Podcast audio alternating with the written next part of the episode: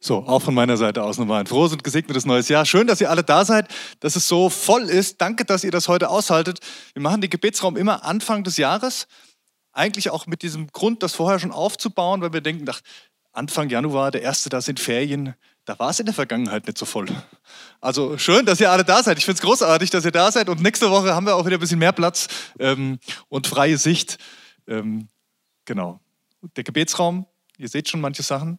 Er startet jetzt, es ist noch nicht fertig, es ist noch nicht beschriftet, es kommen noch ein paar Sachen dazu, aber so ein paar Stühle wollten wir ja wenigstens stellen, dass wir hier auch noch Gottesdienst feiern können.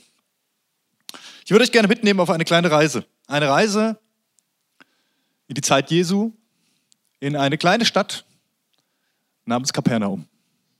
Hat der ein oder andere vielleicht schon mal gehört, eine Stadt am See Genezareth gelegen, vielleicht sowas wie eine kleine Kreisstadt zur damaligen Zeit gewesen, wo es deutlich mehr gab als in dem kleinen Nest Nazareth, wo Jesus aufgewachsen ist, wo er herkam, wo er herstammte. Es gibt sogar manche, die sagen, es kann eigentlich gar nicht sein, dass Jesus, der Zimmermann gelernt hat, in Nazareth diesen Betrieb äh, gelebt hat. Das war viel zu klein. Der war bestimmt auch in Kapernaum mit seinem Geschäft. Ich habe keine Ahnung. Jedenfalls war es nicht so weit voneinander entfernt. Und die Leute in Kapernaum, die kannten vielleicht Jesus, den Zimmermann, und andersrum auch, er kannte ein paar Leute aus Kapernaum und er war da unterwegs. Ist wirklich schön da. Ich war noch nicht da, aber ich habe gehört, es soll wirklich schön da sein. Also lohnt sich mal hinzufahren in diese kleine Stadt. Und Jesus war mal wieder in Kapernaum. Was war denn passiert eigentlich? Johannes der Täufer, der so als Prophet Jesus vorausging, er war gefangen genommen worden. Jesus war aktiv in Judäa, er ist da das erste Mal aufgetreten, er ist sich taufen lassen am Jordan von Johannes dem Täufer und ist dann 40 Tage in die Wüste gegangen. Und dann wurde Johannes der Täufer festgenommen. Und daraufhin zieht sich Jesus zurück, so steht es in der Bibel, nach Galiläa. Er kommt nach Galiläa zurück und er kommt nach Kapernaum. Ja, er wohnt dann sogar in Kapernaum, so heißt es in der Bibel. Und da passiert so einiges. Er lehrt in der Synagoge, das war jetzt nicht ungewöhnlich für jemanden, der so als Rabbi loslegt und fängt er an zu lernen in der Synagoge.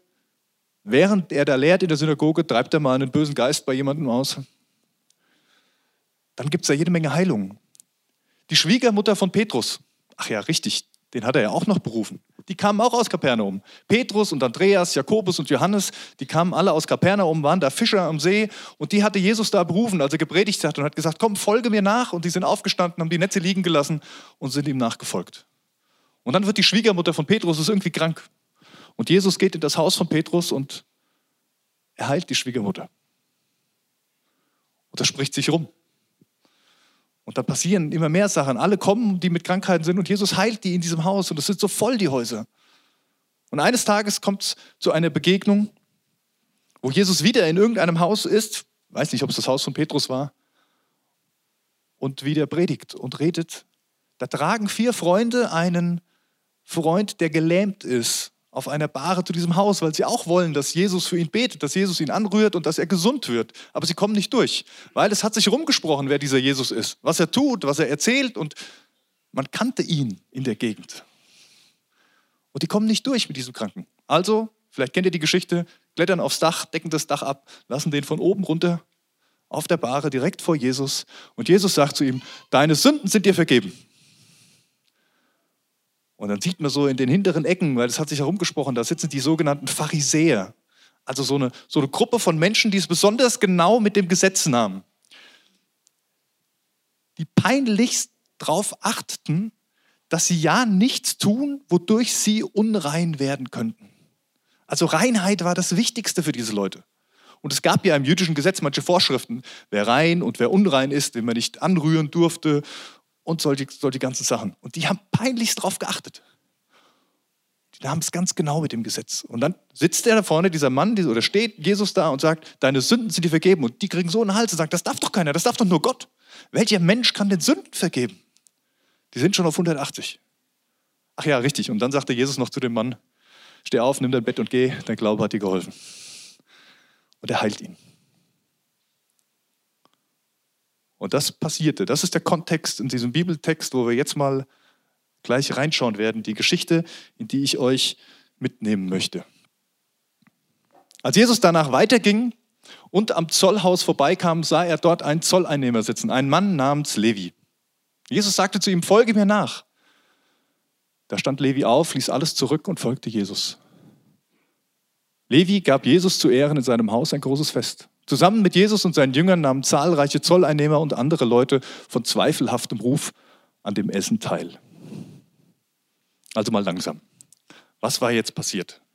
Jesus kam wieder zurück aus diesem Haus in Kapernaum und ging durchs Stadttor, wie auch immer, an dieser Zollstelle vorbei. Keine Ahnung, war das Haus außerhalb, ist Jesus rausgegangen? Ich weiß es nicht. Auf jeden Fall kommt Jesus da vorbeigelaufen und da sitzt einer am Zoll. Zöllner, was waren das für Typen? Zöllner waren Juden, also Levi war ein Jude, das merkt man auch an seinem Namen. Ein Jude, der aber Geschäfte mit den Römern machte. Zöllner waren von, dem, von der römischen Besatzung eingesetzt, um Wegezölle zu kassieren und dann an die Römer weiterzugeben, um ihre Steuern einzutreiben, möchte man sagen. Und wer das machte, wer diesen Job annahm, der hatte die Chance, mit ein bisschen krummen Geschäften, mit ein bisschen mehr zu kassieren, recht wohlhabend zu werden. Der hatte aber vor allen Dingen das Problem, dass einer, der mit den Römern gemeinsame Sachen machten, als unrein galt. Römer waren Heiden, die waren unrein. Und wer mit den Römern Geschäfte machte, wer mit ihnen am Tisch saß, der war auch unrein. Was bedeutet das für diesen Zöllner Levi? Das bedeutet, dass er da am Stadttor saß, seinen Platz da hatte. Das bedeutet, dass er ein paar Freunde hatte von zweifelhaftem Ruf, die wahrscheinlich alle das gleiche Schicksal hatten wie er, nämlich ausgestoßen zu sein, ausgeschlossen zu sein aus der jüdischen Gesellschaft. Mit Unreinen aß man nicht.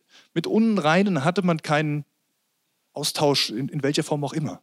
Die durften nicht an Gottesdiensten, an Festen, an all diesen Dingen teilnehmen. Sie gehörten eigentlich nicht mehr zur jüdischen Gesellschaft. Keine Ahnung, wie dieser Levi in diese Position gekommen ist.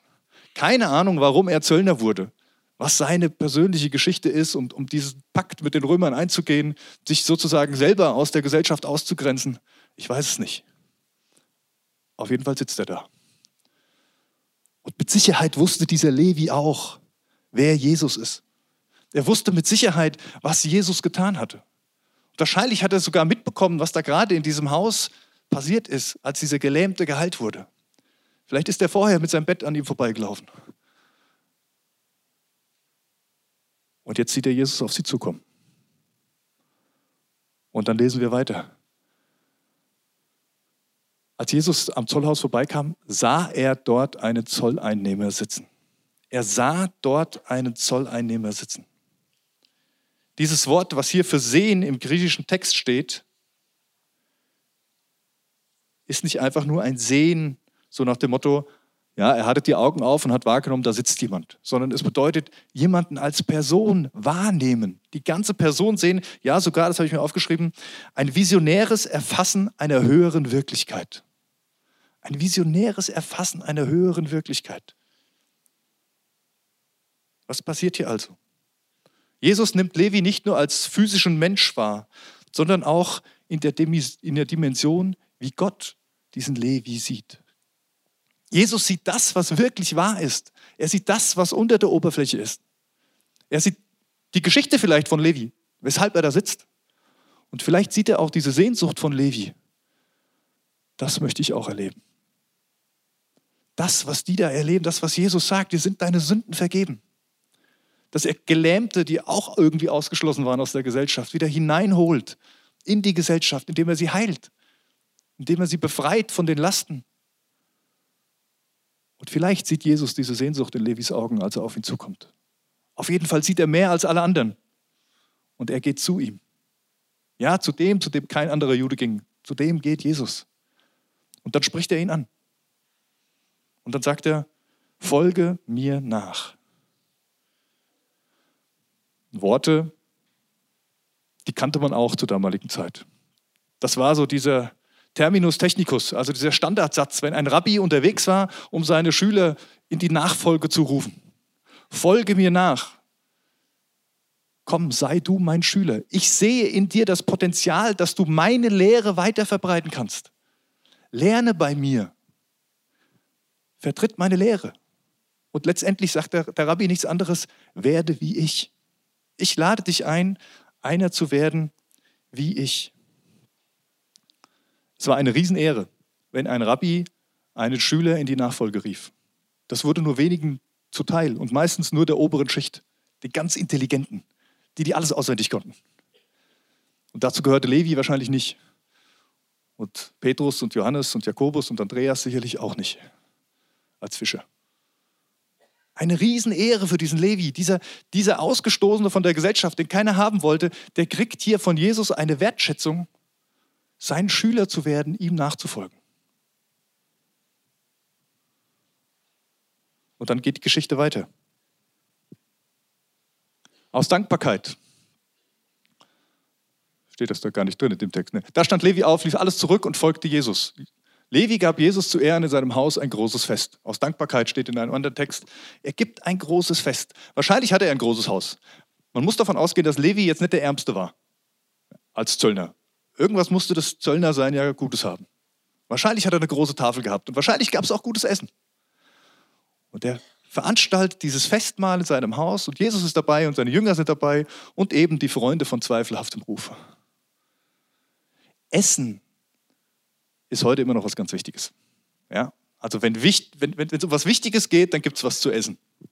Wenn man sich irgendwie mit Leuten trifft und wirklich Zeit für die Menschen haben will, dann gibt es was zu essen, wenn es nicht einfach nur um irgendeine Organisation geht. Da sitzt man an, einer schön gedeckten Tafel. Man legt sich ins Zeug, dass es ja gut wird. Ja, beim Essen werden die wichtigen Entscheidungen getroffen. So ist es. Und das war damals auch schon so. Mit wem man am Essenstisch saß, mit dem machte man sich eins. Man signalisierte, mit, wenn man mit jemandem aß, signalisierte man, das ist mein Freund. Wir sind auf der gleichen Ebene unterwegs. Wir verstehen uns gut. Wir haben so einen Pakt. Wir sind so, würde man heute sagen. Ja? ja, wir sind eins, wir machen Geschäfte, wir sind versöhnt miteinander unterwegs. Das bedeutet es zu essen. Und damals noch viel mehr. Man saß nicht mit Leuten am gleichen Tisch, die unrein waren oder mit denen man nichts zu tun haben wollte. Das passierte nicht. Und Jesus sitzt jetzt am Tisch von diesem Zöllner Levi mit all seinen Freunden. In anderen Übersetzungen steht mit Prostituierten, mit anderen Zöllnern und Leute, die man eben nicht haben wollte in der Gesellschaft. Mit denen sitzt Jesus jetzt da und speist. Und irgendwie war ja klar, haben es die Pharisäer wieder mitgekriegt. Die Pharisäer und ihre Anhänger unter den Schriftgelehrten waren darüber empört und stellten die Jünger zur Rede. Wie könnt ihr nur zulassen, mit Zolleinnehmern und Sündern zu essen und zu trinken? sagten sie. Jesus selbst gab ihnen die Antwort. Nicht die Gesunden brauchen den Arzt, sondern die Kranken. Ich bin gekommen, um Gerechte zu rufen. Ich bin gekommen, um Sünder zur Umkehr zu rufen. Sie sind empört.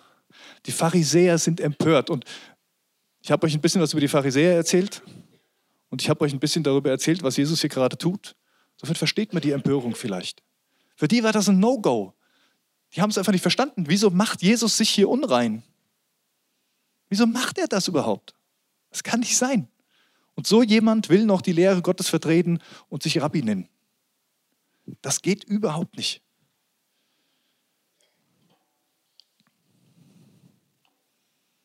Aber Jesus tut es. Sie sind ihm wertvoll. Für Jesus ist es wertvoll, mit diesen Menschen am Tisch zu sitzen. Und er erklärt es auch. Er erklärt es ihnen. Jesus verteidigt sich nicht, sondern er versucht ihnen, den Pharisäern, zu erklären, wer er ist. Darum geht es eigentlich. Nicht die Gesunden brauchen den Arzt, sondern die Kranken. Er gebraucht das Bild eines Arztes. Er kam, um Menschen von ihrer Gebundenheit zu befreien. Sei das physisch oder psychisch, um sie wieder in die Beziehung mit Gott zu bringen. Darum geht es Jesus. Er sagt, der bin ich. Der bin ich. Als der bin ich hier. Und deswegen ist es doch das Normalste von der Welt, dass ich bei diesen Menschen bin und mit die, diesen Menschen esse bei ihnen am Tisch sitze, sie wert erachte und sie vor allen Dingen zur Umkehr rufe. Darum geht's. Ich bin gekommen, um Sünder zur Umkehr zu rufen. Jesus ruft die Menschen zu sich. Das ist das Schöne. Jesus steht nicht da und sagt, ihr müsst alle umkehren. So wie so ein Pastor auf der Bühne, der sonntags morgens hier steht und sagt, ihr müsst alle umkehren und die Woche über ist er weg. Dann müsst ihr allein klarkommen. Bei Jesus ist das anders. Jesus ist da. Er ruft die Menschen nicht irgendwo hin, sondern er ruft sie zu sich. Sagt, kommt an meinen Tisch. Seid bei mir. Lernt von mir. Folgt mir nach. Werdet meine Schüler. Lebt mit mir. Und ich werde euch helfen, dass ihr diese Umkehr leben könnt. Sie sollen in seine Gemeinschaft kommen und in dieser Gemeinschaft umkehren. In der Gemeinschaft mit Jesus soll ihr Denken, Fühlen und Wollen verändert und erneuert werden. Jesus ruft die Menschen zu sich, um mit ihnen den Weg zu gehen und ihnen bei der Umkehr zu helfen, damit sie in der Gemeinschaft zu Jesus gesund werden können und somit immer mehr zu den Menschen werden können, die Gott in ihnen sieht. Das ist die Geschichte von Levi. Ich finde es total spannend, sich danach mal zu fragen, was hat die Geschichte eigentlich mit uns zu tun? Und warum erzählt der Pastor hier vorne am ersten Sonntag des Jahres, zum Start der Gebetswoche oder der Gebetstage hier, uns diese Geschichte?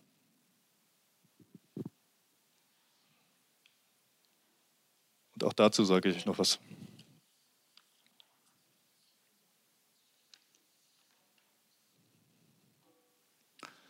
Das Erste, warum ich das erzähle, ist etwas, das uns seit Jahren bewegt und was auch gerne am Anfang dieses Jahres wieder unser Gemeindeleben prägen darf. Bei Gott ist für dich Raum.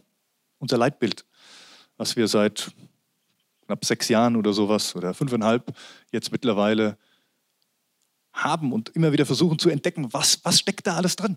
Was heißt das für uns, dass bei Gott für dich Raum ist? Was macht das mit unserem Gemeindeleben? Zusammen mit Jesus und seinen Jüngern nahmen zahlreiche Zolleinnehmer und andere Leute von zweifelhaftem Ruf am Essen teil. Bei Gott ist für dich Raum. Auch für die, die man da nicht erwartet. Auch für die, die da scheinbar nicht hinpassen. Auch für die, die scheinbar erstmal so leben, als würden sie da nicht hingehören. Bei Gott sind alle willkommen. Aber es gibt einen Haken. Und das hat weniger was mit dem Verhalten zu tun, sondern es sind alle willkommen, die bereit sind, ihm zu folgen. Die diesem Ruf, folge mir nach, antworten und aufstehen und mit ihm gehen. Es sind alle eingeladen, die bereit sind, sich auf ihn einzulassen. Die bereit sind, sich an seinen Tisch zu setzen. Mit all den anderen. Nicht in Wertigkeiten, in Hierarchien, nicht besser und schlechter sind alle eingeladen, die umkehren wollen, die wachsen wollen, die reifen wollen.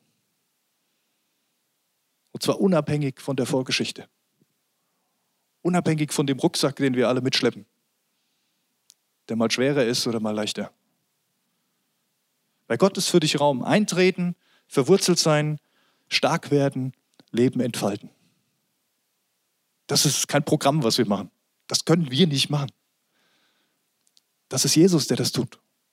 Das ist Jesus, der das mit jedem Einzelnen tun möchte. Und es ist Platz in seinem Haus und auch in jedem seiner Häuser und überall, wo wir miteinander sind. Für jeden, der sagt, das möchte ich. Ich möchte mit Jesus leben und ich möchte ihm nachfolgen. Ich möchte reifen und ich möchte wachsen. Umkehr, das ist ein großes Wort. Und manchmal sind es aber auch nur kleine Dinge, wo wir umkehren können. Ich bin davon überzeugt, keiner von uns, ich eingeschlossen, wir sitzen hier und sagen, da gibt es gar nichts. Also, das ist alles so super bei mir. Da kann Jesus gar nichts mehr machen. Ich habe ihn schon fast überholt.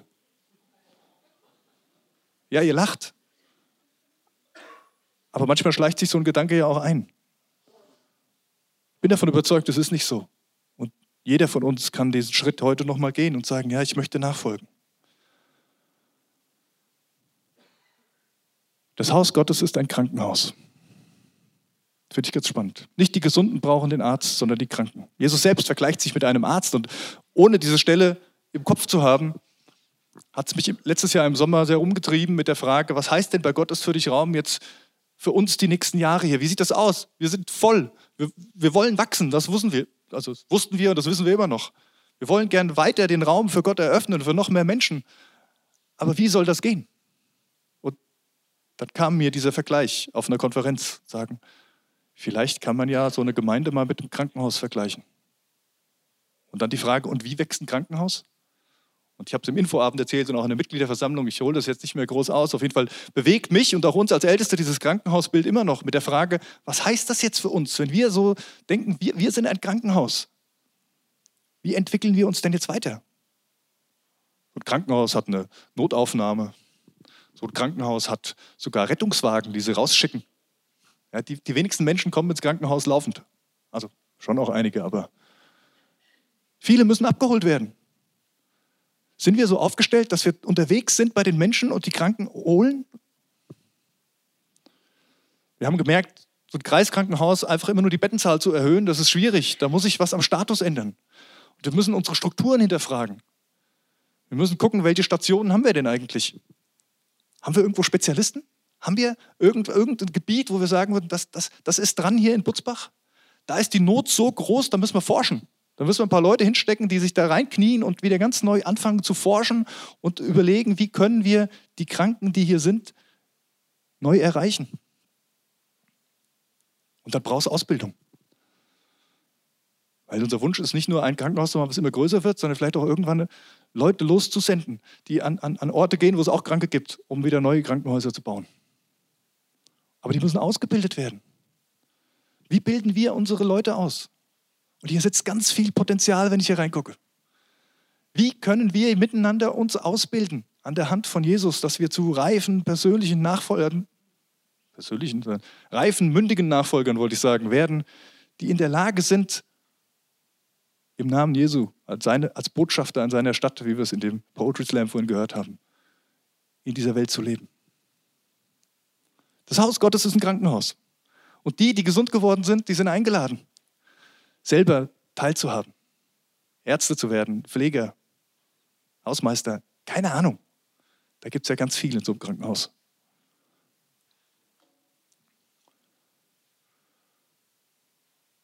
Jesus sagte zu Levi, folge mir nach. Da stand er auf, ließ alles zurück und folgte Jesus. Werden, was ist. Werden, was ist,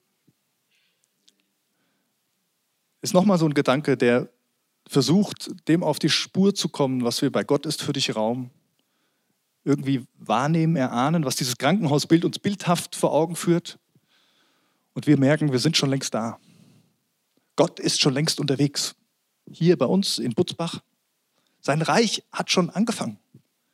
Und so wie er Levi ansieht, so sieht er jeden von uns an. Und er sieht uns an und er weiß genau, wo dein Platz ist. Er wird es dir nicht überstülpen. Aber vielleicht kommt er und sieht dich an und möchte dich an deinen Platz führen. Und wir haben gesagt, wir würden gerne so ein Jahresthema wählen. Für dieses Jahr, vielleicht auch für das nächste Jahr, weil die so zwölf Monate sind doch immer schnell rum. Werden, was ist, das klingt erstmal sehr abstrakt. Und gleichzeitig steckt da ganz viel drin. Es geht ums Werden. Es geht ums Weiterkommen. Wir wollen nicht stehen bleiben, sondern wir wollen werden. Erwachsen werden vielleicht. Finde das ganz spannend. Erwin hat am zweiten Weihnachtsfeiertag vom Zeitgeist erzählt und dass ja so der Zeitgeist ist, wie kann ich der beste Conny werden, den ich jemals sein könnte? Das ist das, wie unsere Gesellschaft tickt. Wie kann ich das Maximale aus mir rausholen? Aber vielleicht geht es gar nicht darum, immer nur um uns selbst zu gucken. Vielleicht hat Gott einen ganz anderen Blick. Und wir haben jetzt jahrelang, zumindest vom Trend her, danach unser inneres Kind gesucht. Ne? Unser Kind zu finden und das auszuleben wir hatten so ein Seminar zum Thema Zeitgeist. Die Forscherin sagte dann, ja, und auf der Suche nach dem inneren Kind haben wir irgendwann festgestellt, wo ist denn der Erwachsene hin? Ja, erwachsen werden ist ein großes Thema. Das klingt immer so, jetzt werde aber mal erwachsen. Darum geht es gar nicht. Es ist gut, irgendwo hineinzuwachsen, zu reifen, eigene Entscheidungen zu treffen, Verantwortung zu übernehmen. Das gehört zu unserem Leben dazu und ich glaube, Gott möchte das, dass wir unseren Platz einnehmen. Das heißt nicht, dass man keine Fehler macht, wenn man erwachsen ist.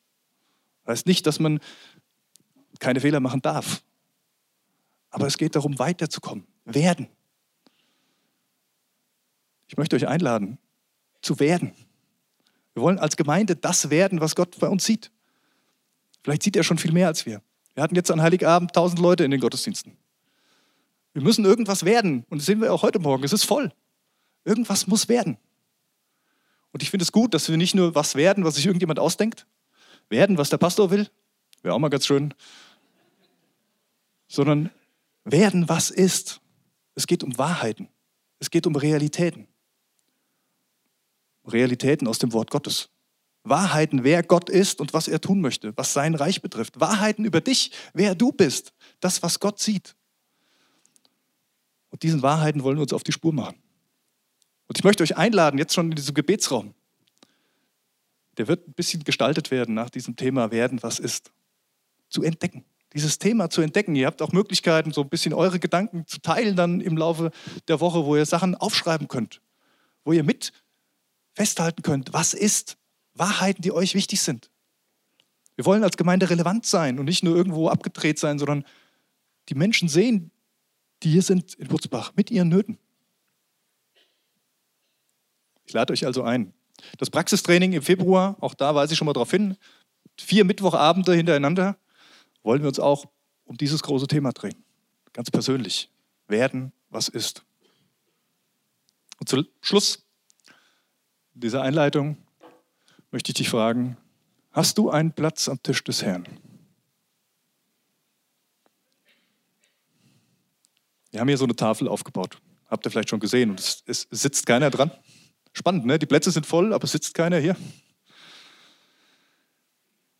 Diese Tafel soll uns in dieser Woche symbolisieren, dass Gott, dass Jesus Christus für uns einen Platz an seiner Tafel bereitet hat. Das Kreuz ist der Eingang dazu. Es geht nicht ohne das Kreuz von Jesus Christus. Es geht nicht ohne sein Opfer. Aber wenn wir dieses annehmen, was er für uns getan hat, dann ist da Platz an der Tafel. Und dann geht es darum, dass wir diesen Platz auch einnehmen. Dass wir bereit sind. Und ich habe das selber schon mal erlebt in einem Gebetsraum, wo ich war, wo so eine Tafel war.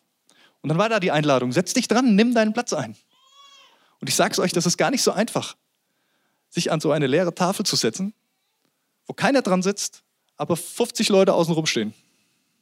Und du setzt dich einfach an so einen gedeckten Tisch, da steht kein Essen drauf, darum geht es nicht geht nicht darum, dass du da jetzt Brot kaust oder sowas, sondern es geht darum, dass du dich da hinsetzt, auf den Platz, den Gott für dich bereitet hat. Lade euch ein, das in der Woche vielleicht mal zu machen. Aber ich lade euch ein, euch allgemein auf diesen Weg zu machen in diesem Jahr 2019. Euch zu fragen, wo ist mein Platz? Und habe ich diesen Platz an der Tafel meines Herrn denn schon eingenommen? Ich möchte beten. Jesus Christus, ich danke dir von Herzen, dass du auf diese Welt kamst, dass du einer von uns geworden bist, dass du unser Arzt bist, der auf dieser Welt unterwegs war, um uns Kranke zu heilen, gesund zu machen, zu befreien. Dass du dir nicht so schade warst, mit uns am Tisch zu sitzen und dass du uns einlädst an diesen Tisch,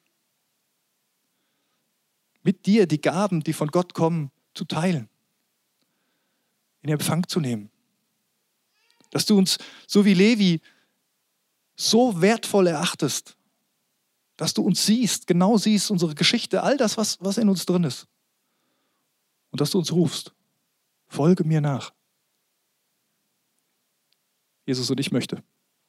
Und ich wünsche mir das, dass ganz viele sich mit aufmachen auf diesen Weg, dir hinterher, zu reifen, zu wachsen, das zu werden, was schon längst da ist, weil du regierst weil du auf dem Thron sitzt.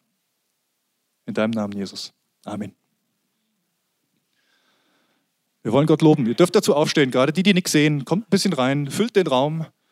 Ihr habt die Gelegenheit, für euch beten zu lassen. Das ist heute hier vorne bei dem kleinen Altar unter dem, unter dem Segel. Da sind die Mitarbeiter mit den Schildern. Findet den Weg irgendwie da, da durch und lasst vielleicht ganz persönlich für euch beten für dieses Jahr 2019. Und diese Frage, wo ist denn mein Platz?